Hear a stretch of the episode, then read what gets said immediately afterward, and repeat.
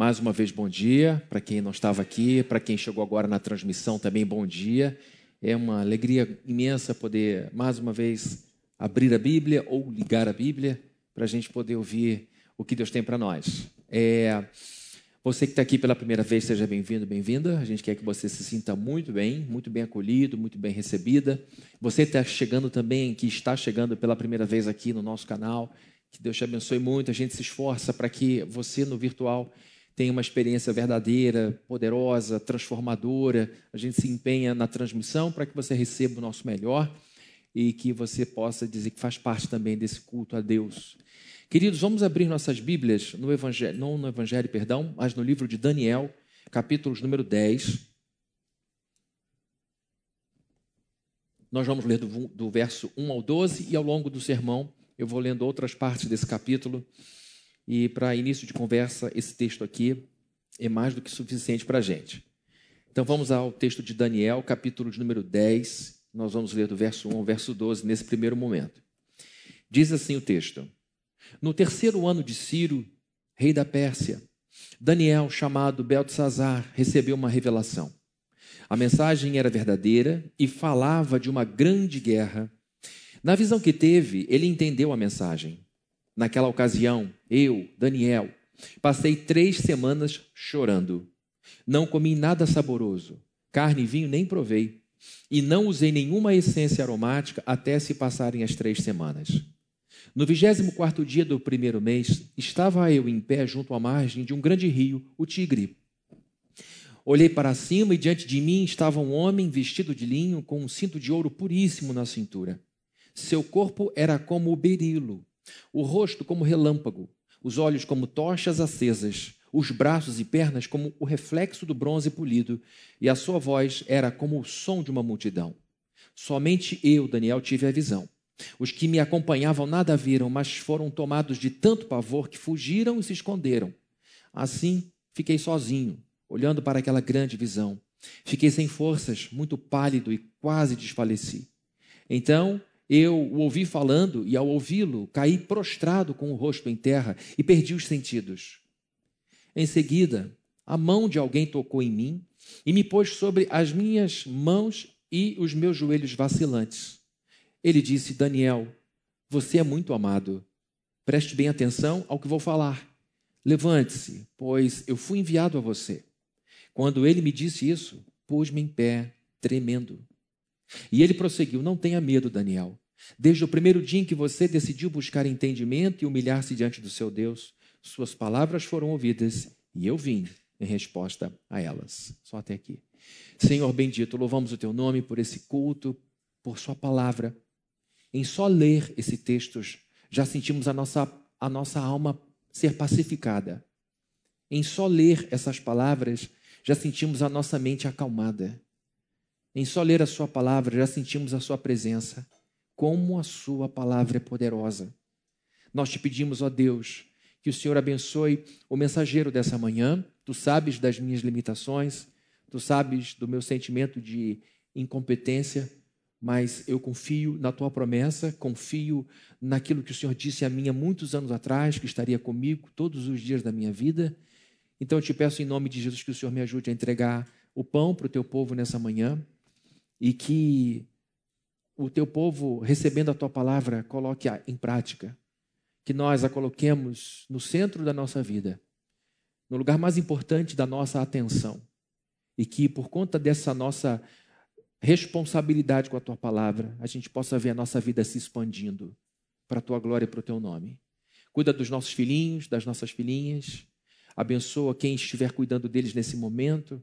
Muito obrigado por cada voluntário do departamento infantil que permite que esse culto seja tranquilo, que esse ambiente seja propício à atenção e que, em nome de Jesus, todos nós possamos, numa só voz, no final dessa reunião, dizer como Deus é bom, como o Senhor é maravilhoso. Em nome de Jesus nós oramos. Amém. Amém. Queridos, eu, antes de ser pastor da Plena, fui com Viviane, nós fomos líderes da, de um grupo de adolescentes na igreja presbiteriana da Barra da Tijuca. E nós demos um nome para aquele grupo que era o Barratim.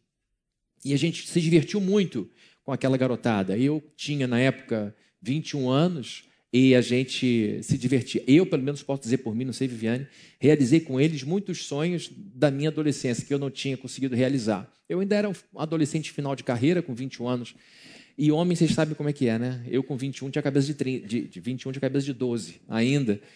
E eu me tornei homem adulto com 30. Viviane teve que suportar muita coisa. Mas a verdade é que eu me diverti muito com os adolescentes a gente brincava muito com eles. Eu, a gente, eu, Fabrini, brincava muito. Na época eu ainda praticava jiu-jitsu e a gente ficava num apartamento enorme na Barra da Tijuca de um casal querido, a Kátia Piani e o Zé Piani. E a gente tinha a casa à nossa disposição, metade da casa ficava por conta da gente e a gente fazia do quarto televisão o nosso ringue de MMA. Eu era o, o, o instrutor, bati em muito adolescente para eles tomarem vergonha e eles, por respeito, não revidavam. Tinha garotos, garotos muito melhores do que eu no jiu-jitsu, mas eles tinham respeito. Mas a gente é, se divertia muito. E, te, e, tinha um adolescente, sempre tem alguém que marca, né? O Valtinho. O Valtinho tinha 12 anos de idade e era atleta de natação do Flamengo. Ele morava em São Conrado. E quatro vezes por semana, às cinco e meia da manhã, ele já estava dentro da água nadando. E eu achava aquilo o máximo, e Valtino era fácil comigo. Eu, quando comecei a estudar teologia, não gostava muito de Apocalipse. Confesso que hoje, ainda para estudar Apocalipse, preciso me esforçar muito, mas era muito pior, 25 anos atrás, o meu conhecimento. E eu tive que dar uma aula de Apocalipse dos adolescentes, e eles estavam lá esperando o seminarista falar sobre Apocalipse. E no meio da aula, Valtinho falou: Não sabe nada de Apocalipse. Ele soltou uma dessa. Ele pegou e soltou. Falei, a tua sorte é que você treina no meu clube do coração. Então, vamos respeitar o seminarista. E o Valtinho me impressionava porque ele era muito, muito, muito, muito disciplinado. Era um garoto muito empenhado. O pai do, do, do Valtinho era o empresário do Chico Anísio. É uma informação que vai mudar a sua vida completamente. Você vai falar assim, meu Deus, depois que eu vi aquilo, minha vida foi outra. Mas o Valtinho treinava no frio, no calor e treinava sério. Não deu em nada, porque ninguém conhece Valtinho nadador hoje em dia, né? Mas com certeza a disciplina da natação entrou para do esporte entrou para a vida dele com certeza. E eu fiquei pensando depois nos atletas olímpicos, esses atletas que são o, o ícone da performance humana. Eu fiquei pensando nos, nos atletas de todas as modalidades, como esses homens e mulheres chegam a um ponto de quase perfeição. Eu me lembro de ter ido aos Jogos, é, os Jogos Pan-Americanos aqui no Rio de Janeiro, que foi um, uma parte dos Jogos Pan-Americanos que aconteciam, que aconteciam jogos dentro do, do estádio. Ah, meu Deus, está terrível. Aquele estádio ali onde era o Botafogo, é, Mineirão, uma loucura. Engenhão. Vamos voltar para o culto, Fabrinho. Fui falar de Valtinho e perdi aqui.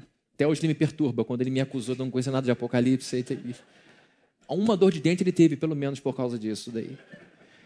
É, mas eu me lembro que eu, eu, ficava encantado com o tamanho dos atletas.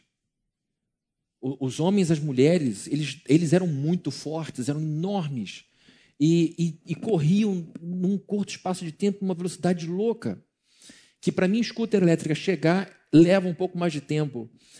E, e eu fiquei vendo e, e, e, até hoje eu sou impactado pelo visual daqueles atletas, pelo tamanho daquelas pessoas, e eu via neles o resultado de muita disciplina, de muito empenho, de uma vida de dedicação, em que tiveram que suportar muitas provas, muitas provações, para chegarem naquele ponto, para terem a chance de disputarem uma medalha. E todo atleta está sempre disposto a ganhar a medalha de ouro.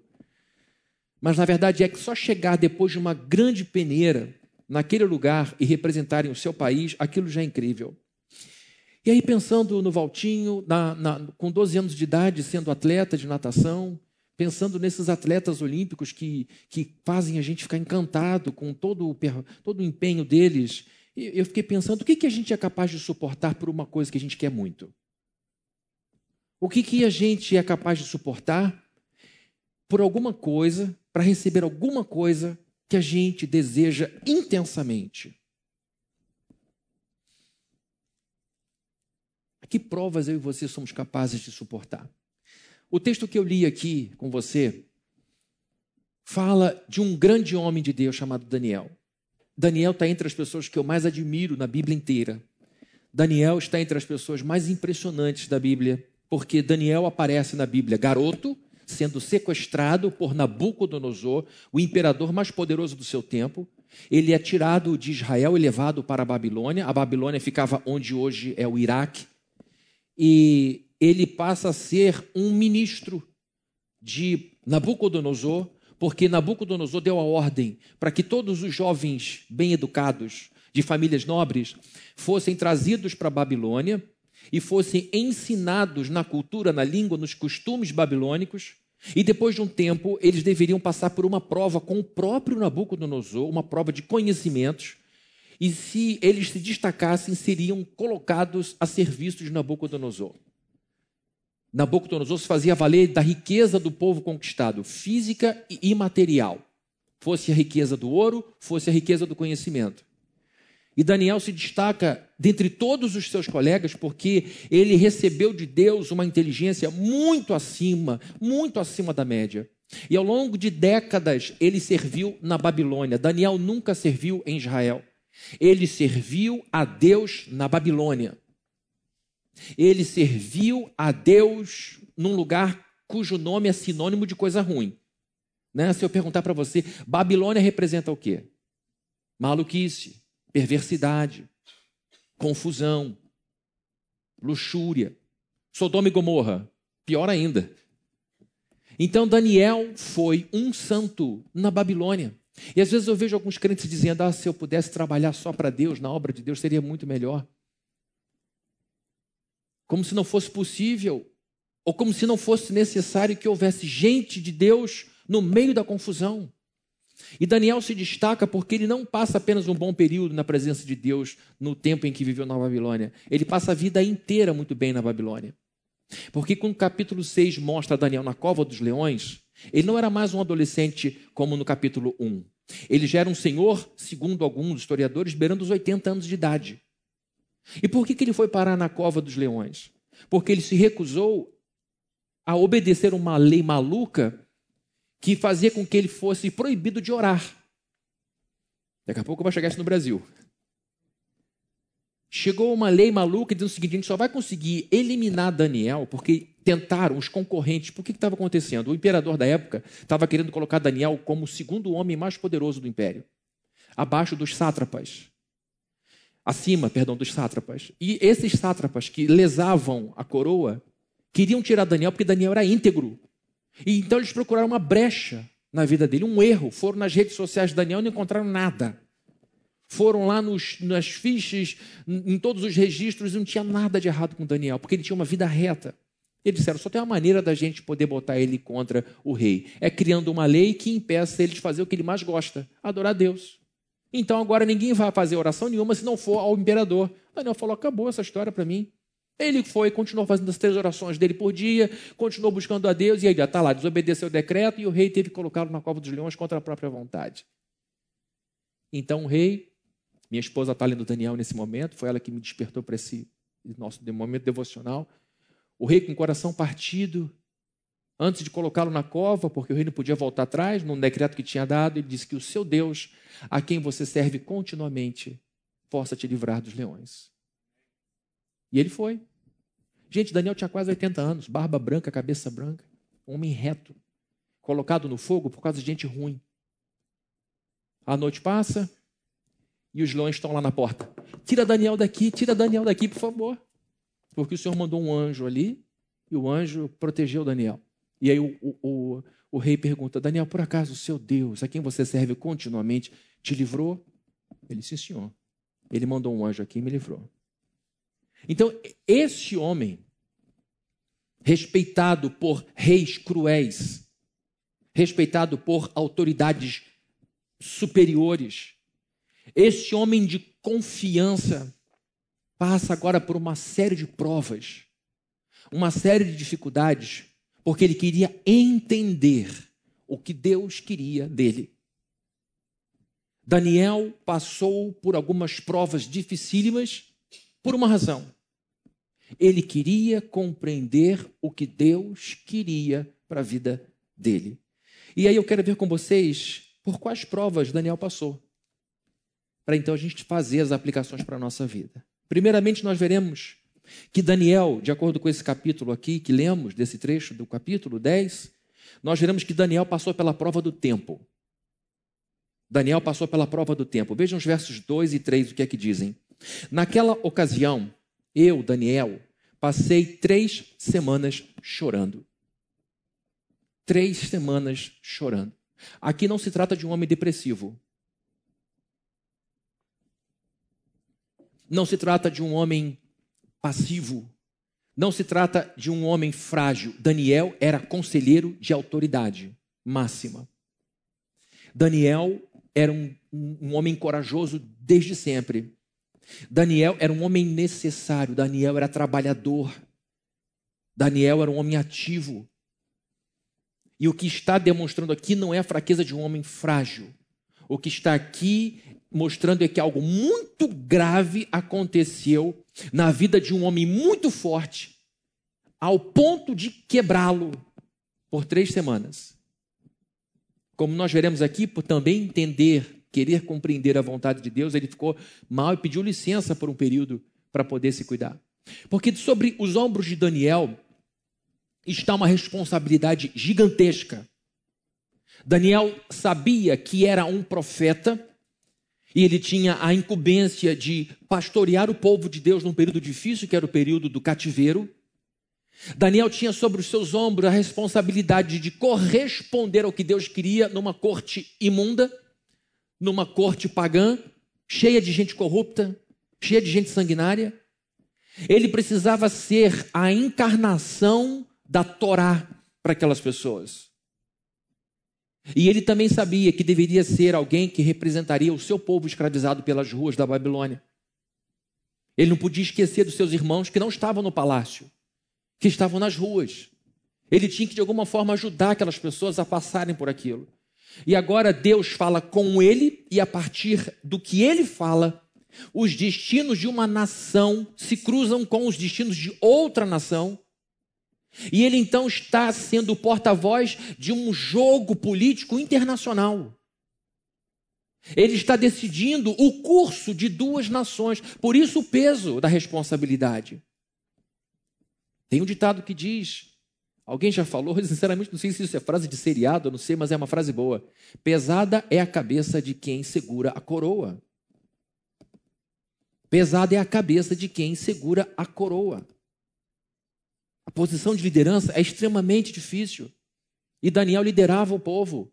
E agora ele sente o peso disso, e a Bíblia diz que ele passou três semanas chorando, abatido. Verso 3: Não comi nada saboroso, carne e vinho nem provei, e não usei nenhuma essência aromática até se passarem as três semanas. Ele não faz um jejum, ele não está dizendo que não estava comendo e nem bebendo coisa nenhuma. Ele simplesmente abriu mão das comidas especiais, Abriu mão dos perfumes, abriu mão daquilo que ele estava acostumado a usar, porque ele era um homem provavelmente muito rico, como Neemias. Mas ele disse que nesse período de três semanas, ele foi para onde estava a sua alma. Ele foi com seu estômago para onde estava a sua alma. Ele foi com a sua mente para onde estava a sua alma. E a sua alma estava no básico. A sua alma estava no pó. E no pó ele só bebia água e comia pão. Não sentia vontade nem ânimo para se perfumar, para se arrumar, porque ele estava com uma alma abatida, porque ele queria entender o que Deus esperava dele. Daniel passou pela prova do tempo. E ninguém aqui tem dúvida de que a gente vive numa sociedade viciada em velocidade. Nós vivemos numa sociedade como alguns dizem, turbocapitalista, e, um dos fatores aqui do capitalismo é, é a necessidade da gente gerar consumo o tempo inteiro. Nós vivemos numa sociedade de consumo há alguns séculos. E para que a gente dê conta dos estoques das grandes indústrias, a gente precisa fazer tudo com muita velocidade, porque a velocidade nos ajuda a gastar as coisas com mais rapidez. Então nós vivemos num tempo cujo tic-tac é determinado pelas grandes indústrias do nosso tempo. E essa sociedade viciada em velocidade se tornou uma sociedade de pessoas impacientes. Hoje a gente vai menos a banco porque a vida está mais virtual e a gente resolve muita coisa por aplicativo. Então a nossa tolerância para fila ficou desse tamanho. Né? E para aquela porta giratória? Quando você vai lá, tum, tum. Ou então quando você está com pressa e tem cinco pessoas e a pessoa que está lá está assim, esvaziando a bolsa. A senhora pode dar um passo para trás, ou o senhor pode dar um passo. Ah, sim, um passo para trás. Agora volta e continua. A senhora pode tirar o negócio da bolsa, ela vai tirar outro. E vai tirar tudo de uma vez só, vai tirando um, vai tirando outro. A gente parece que vai explodir. Mas aquilo não passa de dois minutos. A gente vive numa sociedade em que tempo é uma coisa que parece menor do que o tempo dos nossos avós. 60 segundos hoje é um período mais curto do que 60 segundos há 40 anos atrás, 50 anos atrás. Porque a percepção do tempo muda. Não o tempo em si, o tempo continua o mesmo, mas a percepção do tempo muda.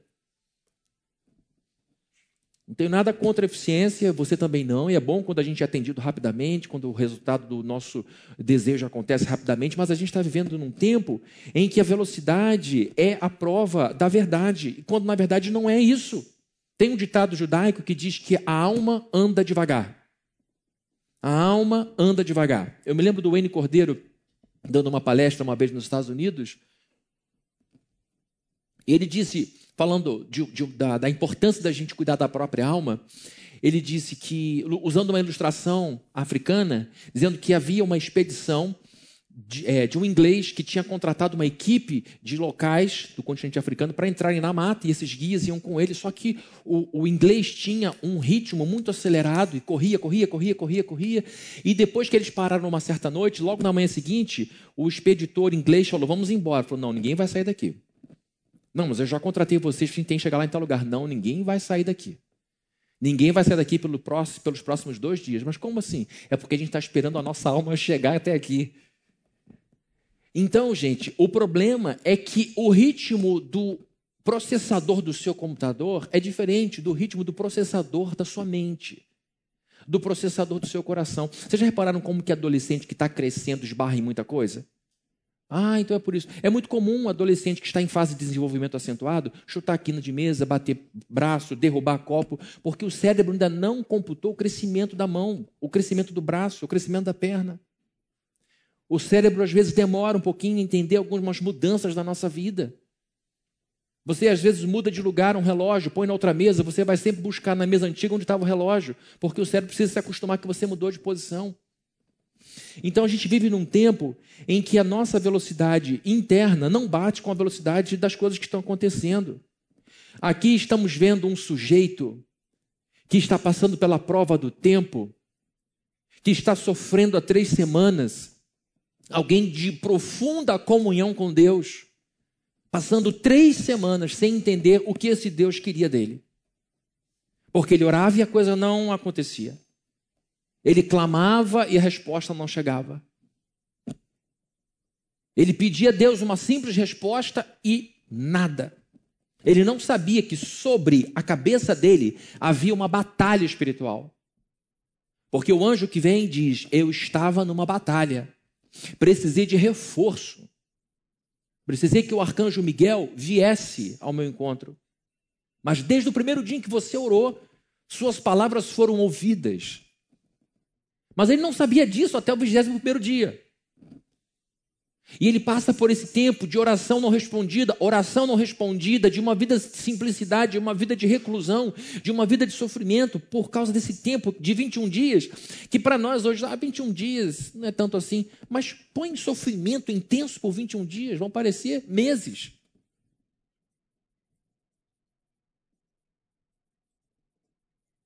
Ao invés de desistir, Daniel persistiu.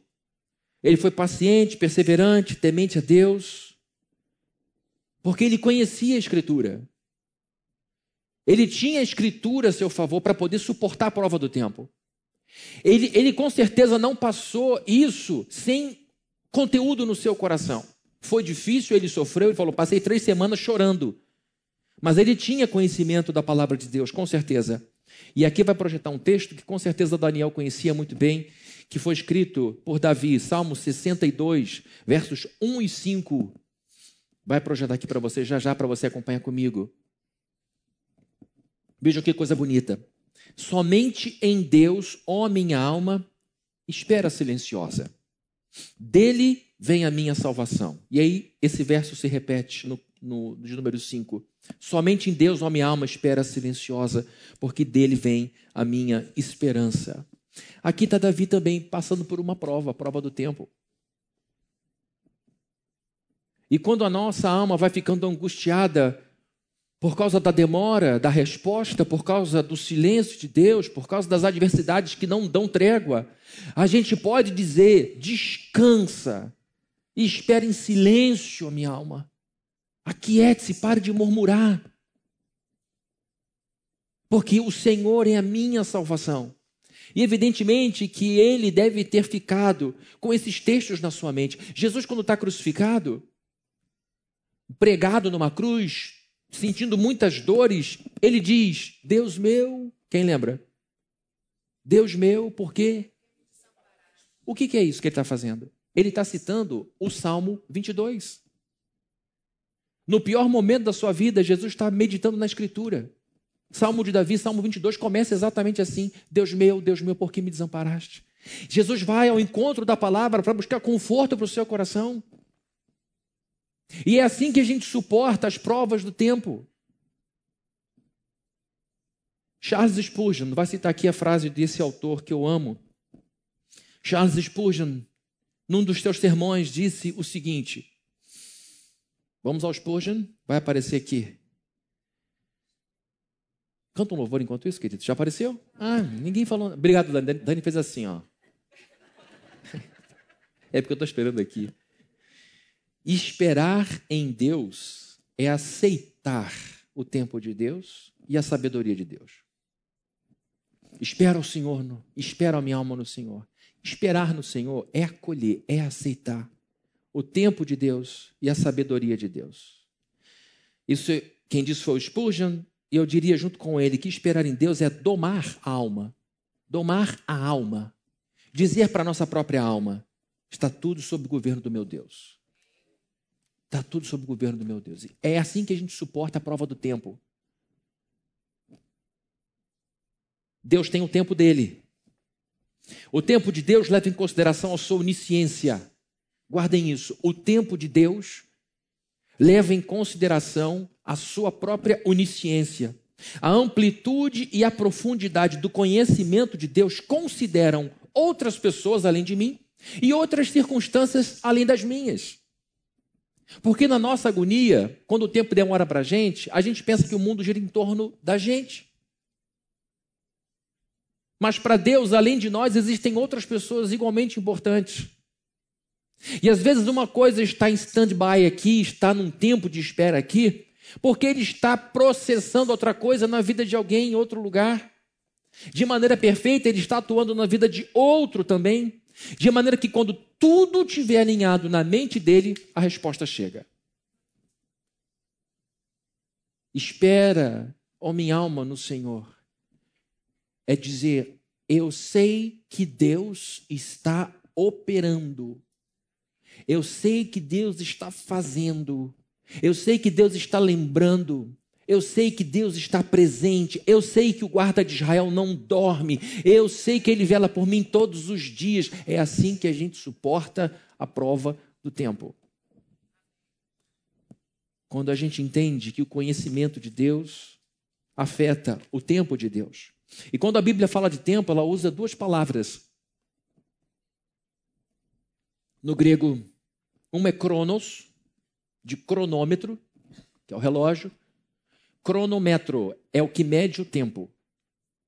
Temos a palavra então do cronômetro, ou a palavra do cronos, que significa ou que indica o tempo. E Jesus chegou na quarta parte do dia, e eles foram dormir na quinta parte do dia, às três horas da tarde. Isso é o cronos. Mas a Bíblia também fala de kairos, que também é uma palavra usada para tempo, só que é de maneira diferente. Não é o tempo do relógio, não é o cronos, não está no pulso de ninguém é o tempo em que Deus julga perfeito que algo para que algo aconteça. É o tempo de Deus. É o momento exato para a vontade de Deus acontecer. Para a gente entender a diferença de um e outro, uma história rápida e muito poderosa. Jesus tinha um grande amigo chamado Lázaro. E ele amava também as irmãs de Lázaro, Marta e Maria. Lázaro ficou muito doente. A coisa foi piorando. Os médicos diziam: está cada vez pior. Está entrando em insuficiência renal. Ele está tendo que fazer diálise. Não há mais o que fazer. É melhor vocês se despedirem do seu irmão. E as irmãs então mandam alguém correr no lugar onde estava Jesus. Jesus não estava tão longe assim, tá? Era mais ou menos algo semelhante à distância daqui para o centro de Niterói. Só que Jesus tinha tido um problemão, quase foi morto apedrejado nesse lugar. Jesus então se retira por causa da confusão e volta ao pedido: volta para cá porque meu irmão está quase morto. E Jesus falou: vou voltar. Demorou, demorou, demorou no Cronos, ó. Marta e Maria, o Cronos está ruim, ele está atrasado. E Jesus falou: eu vou voltar, calma. Aí chega a notícia de que ele tinha morrido e ele conversa, ele tem que voltar para lá. Mas a gente acabou de quase morrer lá, o que, que a gente vai fazer? Não, a gente tem que voltar porque nosso amigo está dormindo. Aí outro diz, mas ele está dormindo, ele vai acordar. Não, deixa eu dizer uma coisa, ele morreu. Aí Dídimo, Tomé, falou, então vamos todos e vamos todos morrer com ele. E Jesus volta. E aí Marta, que era mais agitada, corre até Jesus e diz, se o senhor estivesse aqui na hora certa, no cronos certo, isso não teria acontecido. E ele muito carinhosamente olha para ela e diz o seguinte, querida Marta, eu não te disse que aquele que crê em mim, ainda que morra, viverá. Eu sou a ressurreição e a vida. E ele vai lá, pergunta onde ele estava, chora um pouco, se recupera, pede para tirar pedra e diz: Lázaro, vem para fora. E ele vem. Por quê? Porque no kairós dele, no tempo dele, a coisa ia acontecer do jeito que ele queria. A gente suporta a prova do tempo quando a gente entende que existem dois tempos. O tempo que eu gostaria que a coisa acontecesse. Mas o tempo que eu gostaria que a coisa acontecesse está submetido ao tempo dele. E eu suporto isso quando eu entendo quem é esse Deus. Mas quem é Deus? Eu tenho dúvida. Deus é uma coisa muito genérica, é uma coisa muito grande. Muitas pessoas dizem Deus, Deus, Deus, mas são deuses diferentes. Para nós só existe um Deus que é revelado em Jesus Cristo. Se você quiser entender quem Deus é e acabar com toda a confusão, é só olhar para Jesus Cristo. É só olhar para o Novo Testamento, que é a única fonte primária de revelação de Jesus Cristo. E lendo ali quem é Jesus Cristo, você vai entender que ele é bondoso, que ele é poderoso, que ele é compassivo, que ele é inteligente, que ele é sábio, corajoso, misericordioso, paciente, longânimo. Jesus é a expressão exata do ser de Deus. Quer entender quem é o Deus Pai, quem é o Deus Filho? Olhe para Jesus Cristo, que é um ser humano que nos serve de, de, de referência.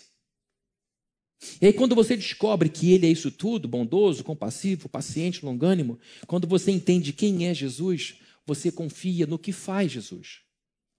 Porque é assim que a gente estuda teologia sistemática. Primeiro eu estudo o ser de Deus, quem ele é, e depois as obras de Deus, o que ele faz. Primeiro eu estudo quem é Jesus Cristo, o ser de Cristo, e depois o que ele faz, as obras de Cristo. Primeiro eu estudo quem é Deus, o ser de Deus, ou o Espírito Santo, e que o faz o Espírito Santo.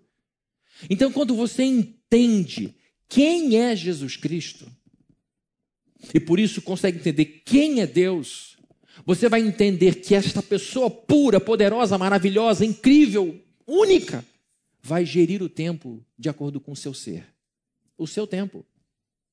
Por isso que você pode dizer: a minha vida toda está nas mãos porque você confia nele. É assim que a gente passa pela prova do tempo. Quando a gente entende quem Deus é, a gente confia em quem, naquilo que Deus faz. E se ele está atrasando alguma coisa no meu cronos, é para que aconteça no kairos dele, no tempo dele de maneira perfeita, porque no meu cronos eu posso estar verde ainda. Eu posso estar imaturo ainda. E sabe qual é o problema da imaturidade? É não saber desfrutar bem das coisas.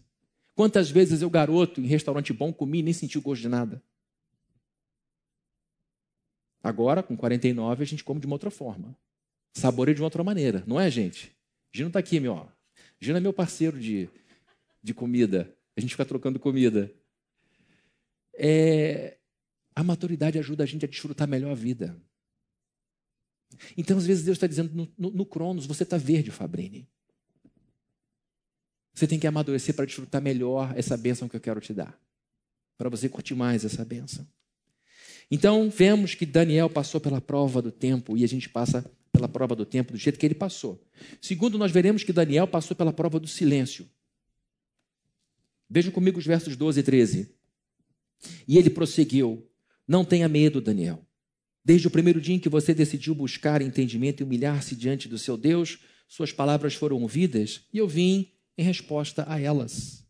Mas o príncipe do reino da Pérsia me resistiu durante 21 dias. Então Miguel, um dos príncipes supremos, em minha ajuda, pois eu fui impedido de continuar ali com os reis da Pérsia. O que está acontecendo aqui? Uma batalha espiritual. O que Daniel está dizendo é que o anjo que veio trazer a ele a resposta encontrou um bloqueio espiritual, uma, uma entidade espiritual que interferia nos negócios físicos daquele, daquele tempo, do Império da Pérsia. E a coisa foi tão grave que foi necessário um arcanjo chegar, chamado Miguel, que já é tido inclusive em Judas, você vê Miguel, em Apocalipse você vê Miguel. A Bíblia apresenta o anjo e a Bíblia apresenta o arcanjo. A palavra arcanjo é a junção de arque, do prefixo latino arque, que significa maior. Você tem, por exemplo, a bancada e a arquibancada. Você tem o bispo e você tem o arque, o arcebispo. Você tem o inimigo e você tem o arqui-inimigo. Então você tem o anjo e você tem o arque, o arcanjo, que está acima.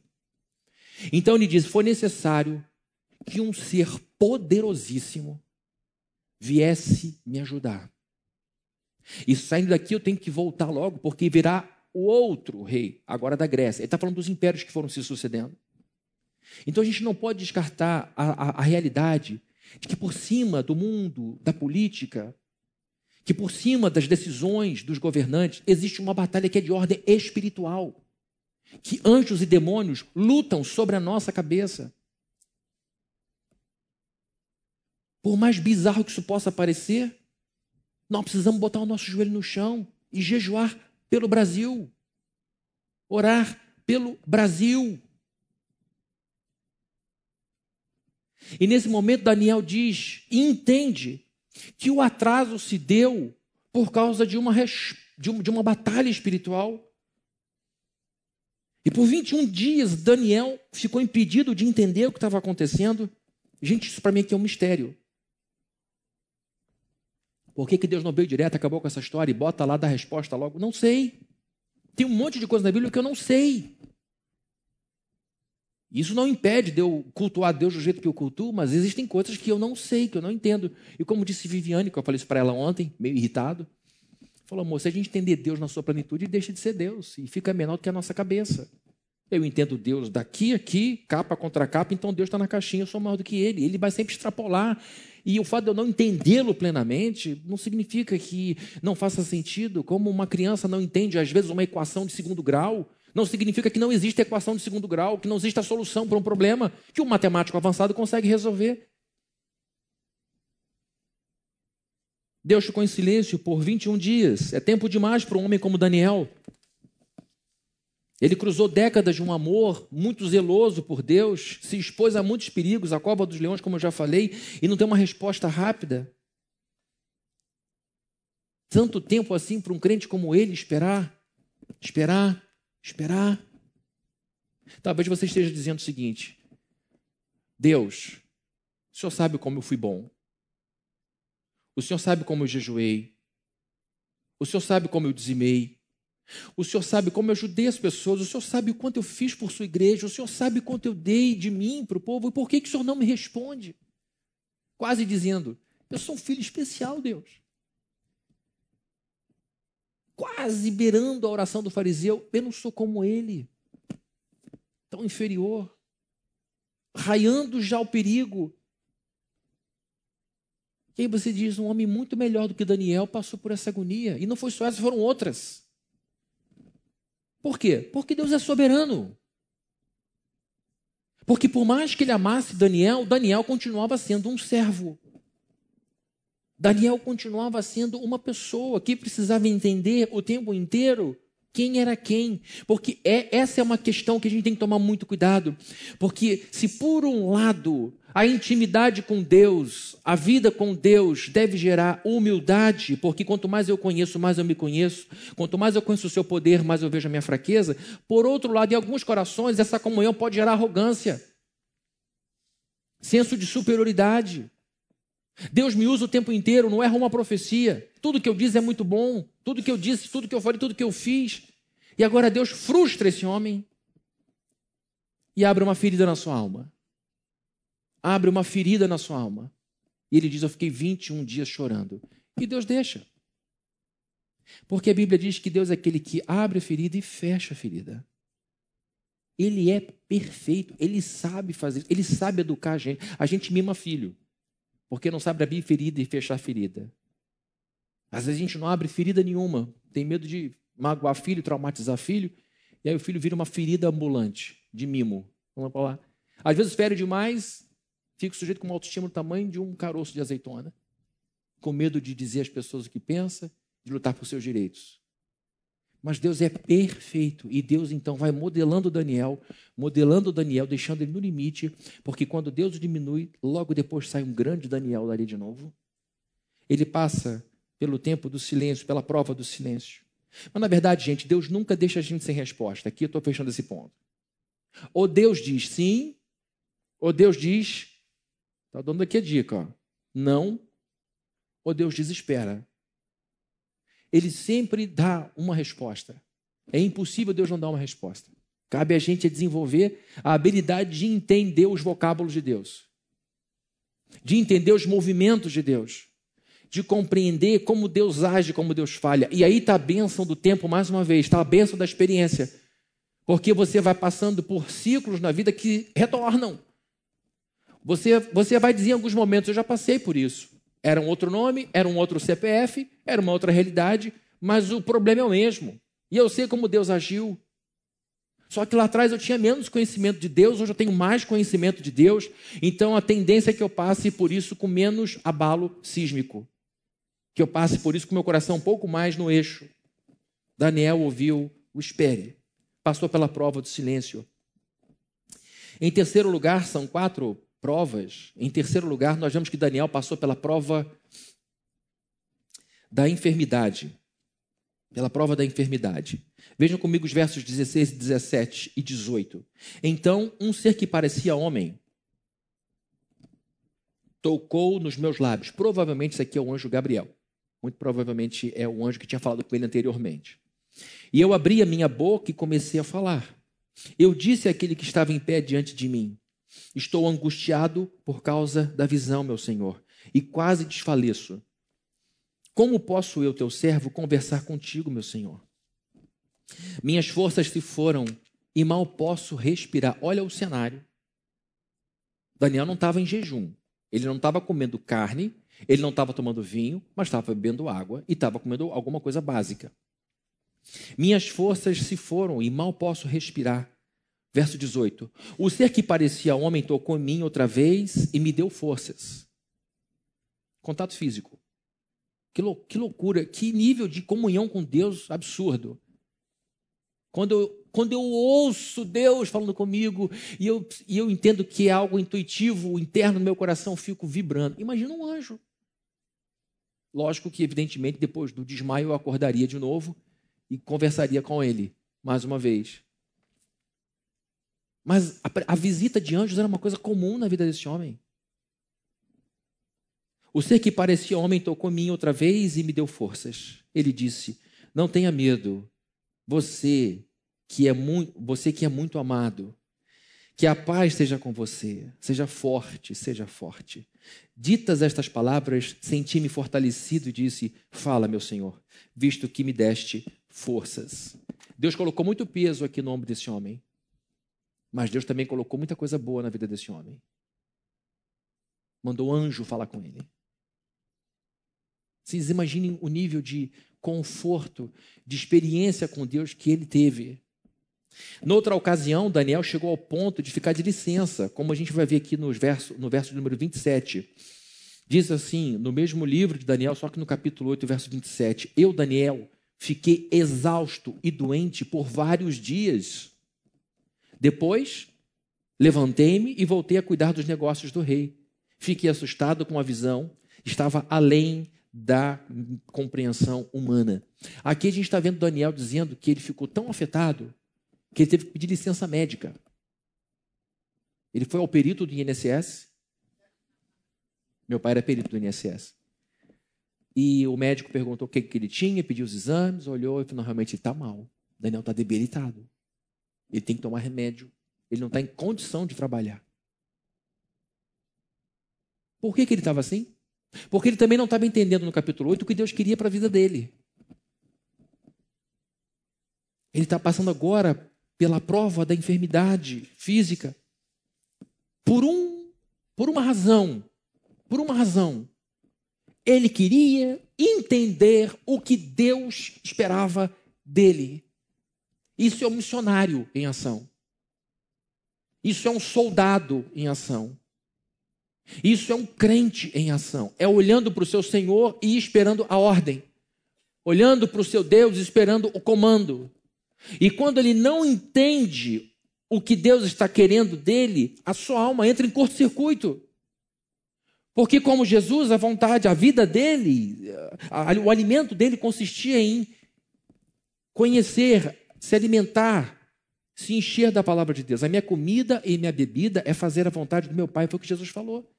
E aqui, esse homem está dizendo o seguinte: a minha sanidade, a minha paz tem a ver com o meu entendimento, com a minha missão com Deus. Gente, isso é profundo demais.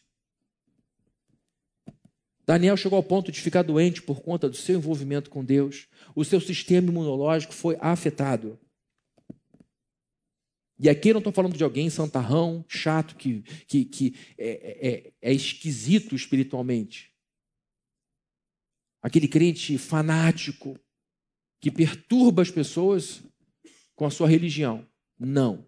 Aqui estamos falando de um homem envolvido com as decisões de uma nação poderosíssima e que tem a condição de ajudar o seu próprio povo, querendo entender o que ele faria diante dessas autoridades humanas para que a autoridade humana a qual ele servia fosse próspera, porque a ordem de Deus para o povo no, no, no, no cativeiro era: orem pelo progresso da Babilônia. Porque no progresso da cidade está o progresso de vocês. Porque o povo estava lá amaldiçoando a Babilônia. A gente está preso, esse povo não presta. E Deus falou: não, não, não, não, não. Vocês são escravos deles. Orem pelo progresso desse país para que vocês progridam juntos. Então Daniel está ali se esforçando para que a Babilônia prosperasse, para que o Império Persa eh, prosperasse, porque o povo dependia dessa prosperidade. Porque depois esse povo foi quem financiou o retorno para Israel. Entendem isso? Eles precisavam de dinheiro. E quem bancou tudo foi o Império Babilônico, depois o Império Persa, Medo-Persa e Persa. Então está Daniel sentindo o peso da sua responsabilidade, o seu sistema imunológico afetado, porque ele queria entender qual era a vontade de Deus. É a pergunta que eu faço para você. O quanto e o que você está disposto a suportar para entender a vontade de Deus para a sua vida? Você está disposto a passar pelo tempo, pela prova do tempo, pela prova do silêncio, pela prova da enfermidade? Porque tem gente que entra na igreja para resolver problema, resolve o problema e vai embora. Não entende que o problema é só uma, um atrativo, foi o que te trouxe para Deus, para você nunca mais o abandonar. Aqui está um sujeito dizendo: com Deus eu estou na alegria e na tristeza, na saúde e na doença. Eu casei com Jeová. E nunca mais vou me divorciar dele, porque a, a aliança que ele tem com o seu povo é uma aliança eterna. Daniel teve momentos bons, com certeza, na Babilônia. Mas com certeza teve momentos muito difíceis. E os momentos difíceis tinham a ver com o desejo de conhecer a vontade de Deus para a sua vida o quanto você está disposto, o que você está disposta a suportar para entender a vontade de Deus para a sua vida. Mas eu estou tentando entender a vontade de Deus há uma semana. Deus não, não, não deixa claro para mim. Calma não tem a menor possibilidade de você clamar a Deus por direção. Senhor, eu te peço que tu me ajudes a entender a tua vontade para a minha vida. Eu duvido que Deus não te dê direção, porque a pessoa que mais deseja que você o sirva é Ele próprio. É Ele próprio. E por último, veremos que Daniel passou pela prova da solidão. versos 7 e 8. Somente eu, Daniel, tive a visão. Os que me acompanhavam nada viram, mas foram tomados de tanto pavor que fizeram o quê? Fugiram e se esconderam. Assim fiquei sozinho, olhando para aquela grande visão. Fiquei sem forças, muito pálido e quase desfaleci. Daniel passou pela prova da solidão. Ele estava angustiado, porque não entendia o que estava acontecendo, estava doente, como consequência disso, estava com medo, porque não entendia o que acontecia, e quando você não entende o que tem que fazer, mas sabe que tem que fazer alguma coisa, você fica com medo de não fazer o que espera que você faça, mas você não sabe o que você tem que fazer. E ele estava sozinho. Evidentemente que Daniel era um cara amado, era um cara querido. No céu e na terra. Porque o anjo diz: Você é um homem amado, Daniel. E no momento em que ele mais precisava de solidariedade, no momento que ele precisava de alguém que entendesse, ninguém foi capaz de ficar com ele diante do que ele estava encarando. Ele ficou absolutamente sozinho. E é muito possível que você esteja se sentindo muito solitário nesse momento, em que as pessoas não entendem a razão do seu medo, a razão da sua vergonha, a razão da sua angústia. Pode ser que as pessoas se afastem de você, não porque não gostam de você, mas porque não sabem como te ajudar. Elas não sabem o que te dizer. Elas não têm o que você precisa. Não têm palavras para te confortar, não têm condições de te ajudar. E às vezes elas se afastam, você se sente traído, abandonado. Às vezes não é nada disso. Às vezes não se trata de traição, se trata de impotência. Eu não sei como. E por isso as pessoas dão um passo atrás e, e, e fogem. Mas o que a gente precisa entender é que desde o primeiro dia do nosso clamor, Deus sempre nos ouve. Daniel ouviu do anjo Daniel, eu demorei 21 dias para chegar aqui porque não estava fácil, a estrada estava toda esburacada, tinha muito problema. Mas desde o primeiro dia que você abriu a boca, as suas palavras foram ouvidas e eu vim aqui por sua causa. A gente tem que sempre entender que a resposta de Deus já está chegando. Um amém cairia muito bem para o meu coraçãozinho aqui. 21 dias sozinho, num momento dificílimo. Às vezes, como ele disse, a, a visão que eu tive estava para além da compreensão humana. É o que a gente diz, Senhor, agora é só um milagre. Eu preciso que o Senhor me revele isso. E a gente então suporta mais uma prova, a prova da solidão. Eu estou sozinho, ninguém me entende, ninguém vem me ajudar. A gente tem que passar por essa prova ciente de que Deus ouve absolutamente todas as nossas orações. E mais uma vez eu te pergunto o que e o quanto você está disposto, disposta a suportar para entender a vontade de Deus para a sua vida. Concluindo, queridos, Daniel foi um homem igual a nós em termos de humanidade. Daniel não tinha três olhos, quatro braços. Ele era um ser humano igualzinho a mim e a você. A diferença é que ele era muito consagrado. Ele tinha uma unção. Deus o, o escolheu para derramar sobre ele uma medida muito grande do espírito dele, pela posição que ele ocupava. Daniel cooperou com isso, fazendo a parte que lhe cabia. E mesmo sendo esse grande homem de Deus, passou por várias provas. Passou por várias provas dificílimas. Pela prova do tempo, do silêncio, da enfermidade. Nós vimos esse homem passando pelo tempo, pela prova da solidão. Tudo para entender o que Deus queria para a sua vida. E no final, lá no verso 18, a Bíblia diz assim: O ser que parecia homem tocou em mim outra vez e me deu forças. Ele disse: Não tenha medo, você é o quê? Muito amado. E que a paz, no hebraico está shalom, que a paz seja com você. Seja forte, seja forte. Ditas essas palavras, senti-me fortalecido e disse: Fala, meu Senhor, visto que me deste forças. Deus o reergueu. Deus deu a ele a força que ele precisava. Ele entendeu as coisas. A vida dele continuou. E ele ouviu a coisa mais maravilhosa que eu acho que a gente pode ouvir. É o céu dizendo, a voz de Deus dizendo: Eu te amo muito. Isso é muito poderoso. Talvez você esteja ouvindo coisas muito ruins de um monte de gente, da sua própria consciência às vezes. Mas você mudou, seu coração está diante de Deus, você tem se santificado, você tem lido a palavra, e você não, recebe, você não recebe feedback positivo de lugar nenhum. Eu queria que você ouvisse o céu te dizendo: Você é muito amado. Você é muito amada. Essa é a voz que fortalece. Essa é a voz que, re, que restaura. E como é que eu sei que o céu me ama? O céu te deu Jesus Cristo. E a Bíblia diz que a paz, o anjo disse para ele, que a paz seja com você. Que a shalom, porque ele estava atribulado, ele estava desesperado, ele estava angustiado, e o Senhor falou que a paz esteja com você. Mas eu tenho que te dizer uma coisa: que a gente só pode ter paz com Deus se a gente fizer as pazes com Ele. Se você não aceitou Jesus Cristo como seu único Salvador, a Bíblia diz que você ainda é inimigo de Deus, inimiga de Deus. Porque os nossos pecados põem entre nós e Deus uma barreira. Nos coloca na posição de rebeldes. E por mais bondoso que você possa se achar, e de fato não duvido que você possa ser um homem bondoso, uma pessoa bondosa, você ainda não é aquilo que Deus espera que um ser humano seja para viver diretamente na presença dele.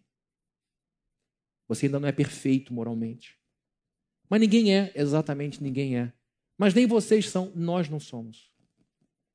Mas nós aceitamos a perfeição de outra pessoa e atribuímos a essa outra pessoa a nossa imperfeição. E Deus aceita essa troca. Ele olha para nós e em nós vê a obra de seu Cristo, de seu Filho, de seu Messias, de seu ungido. E quando olha para o seu ungido, ele vê as nossas más obras. Na cruz, ele resolveu o problema com todos os nossos pecados. E por causa da cruz, eu posso dizer, eu posso ouvir que a shalom de Deus esteja comigo. Porque Ele é meu Pai. Eu fui feito filho de Deus. Quando? Quando eu aceitei como meu único e suficiente Salvador.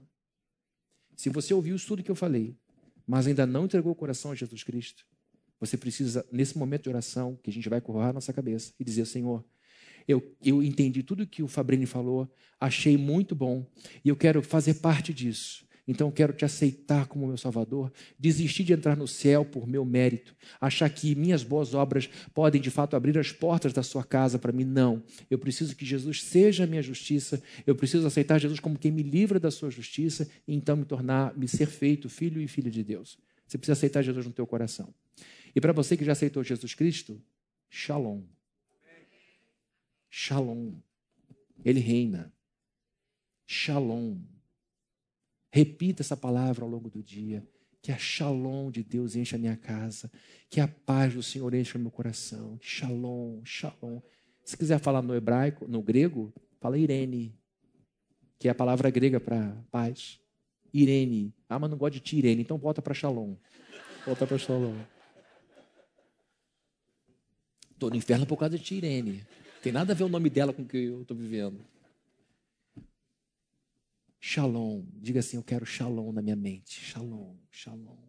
De onde vem? De quem Deus é. Shalom. Deus é poderoso. Deus é incrível. Ele salvou Daniel das provas todas. Shalom. Deixa o Senhor falar com você. Shalom. É uma palavra maravilhosa, cheia de significado. Abraça a paz do Senhor. E quando você der a paz do Senhor para alguém, dê com esse sentimento, você está transmitindo a shalom de Deus para alguém. E Jesus falou: quando você chegar numa casa onde houver paz, onde houver Irene, onde houver shalom, ela vai ficar. Se não houver ninguém da paz, ela volta para você. Você nunca sai no prejuízo quando deseja o bem para as outras pessoas. Vamos orar? Senhor, nós te agradecemos por tua palavra, por Daniel, pela vida dele, por tudo que ele sofreu, por todas as provas que ele sofreu e por todas as provas que ele venceu pela tua graça. Nós queremos, em nome de Jesus, dizer ao Senhor que confiamos em Ti, que o Senhor é o nosso Deus. Ajuda-nos a passarmos por nossas provas. Ajuda-nos a atravessarmos as nossas tribulações com a certeza de que o Senhor é bom, que o Senhor cuida de Israel e que o Senhor cuida do seu povo aqui. Oro por aquele e por aquela que aceitou Jesus como seu suficiente Salvador nessa manhã. Que o seu coração esteja recebendo a shalom de Deus e que nas nossas casas ainda com problema, que nas nossas vidas ainda com algumas confusões, que essas coisas não penetrem uma mente blindada por sua shalom, um coração guardado por sua palavra, e que no nome de Jesus nós possamos passar por todas essas provas e ao final das provas sermos aprovados por ti. Que o Senhor abençoe a sua igreja, que o Senhor abençoe os novos filhos e filhas que estão sendo feitos na medida em que a sua palavra vai sendo pregada e que as igrejas de Niterói, São Gonçalo, Rio de Janeiro, do Brasil, do mundo, fiquem cheias de novos convertidos, cheias de pessoas que estão entregando suas vidas a Jesus Cristo. Traz um avivamento, Senhor, no meio do, do teu povo e que a gente possa pregar o Evangelho com confiança, porque ele é o poder de Deus para a salvação de todo aquele que crê. Que a graça do nosso Senhor Jesus Cristo, o amor de Deus, o nosso Pai, e a comunhão e consolação do Espírito Santo sejam com todos aqui presentes desde hoje para todos sempre. Amém. Amém. Queridos, desejo a todos vocês uma ótima semana. Estarei de férias nos próximos domingos. O pastor Ebert vai estar aqui e que você possa vir aqui e, e, e prestigiar o nosso trabalho e trazer seu filho sua família e a gente continuar congregando na casa do Senhor, tá bom? Pegue seu filhinho lá embaixo, deseja que a gente tiver do seu lado uma ótima semana e vão com Jesus.